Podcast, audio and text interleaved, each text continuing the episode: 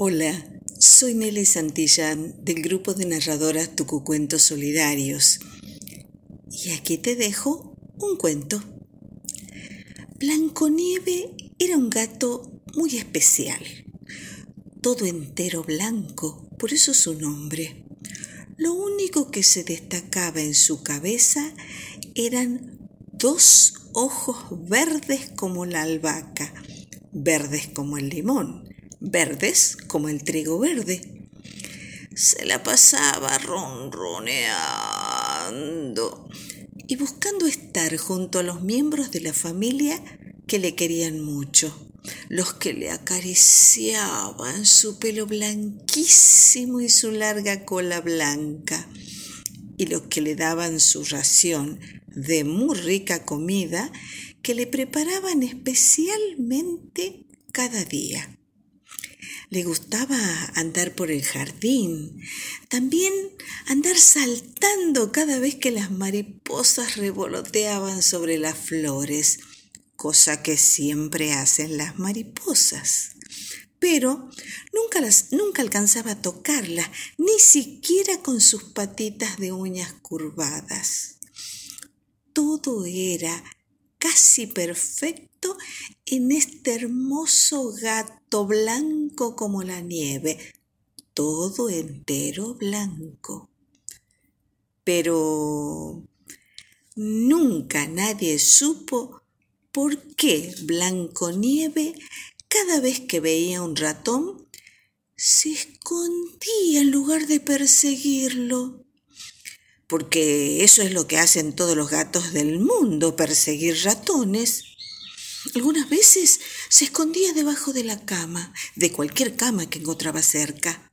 Otras veces en un armario, el de la cocina, que casi siempre tenía una pequeña puerta abierta mientras estaba cocinando.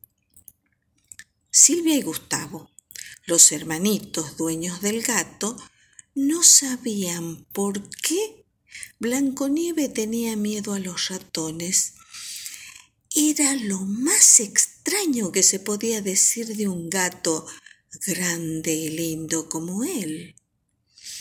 Imaginaron que un hada podría revelarles la solución del problema.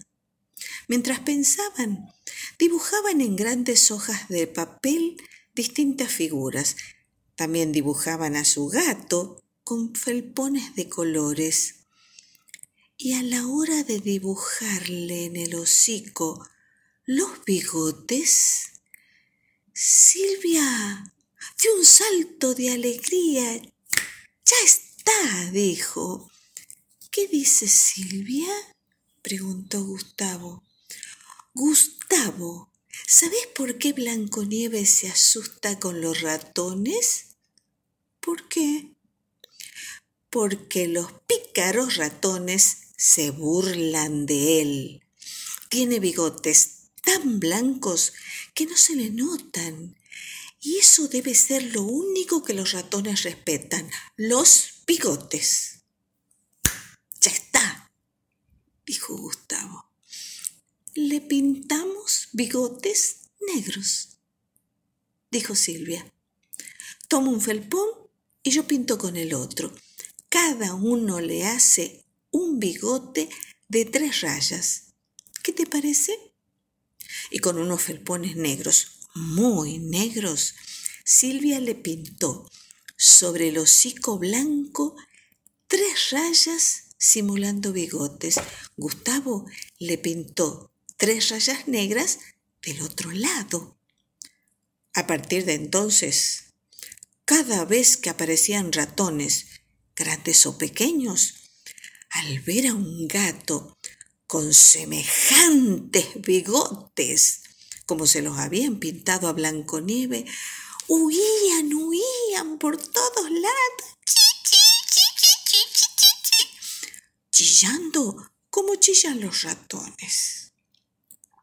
El final, muy feliz de esta historia, es que el gato blanco perdió el miedo con sus nuevos bigotes negros, tan, pero tan negros como el carbón.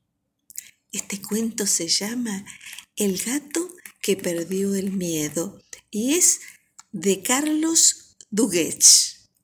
Y colorín colorado, aquí hemos terminado.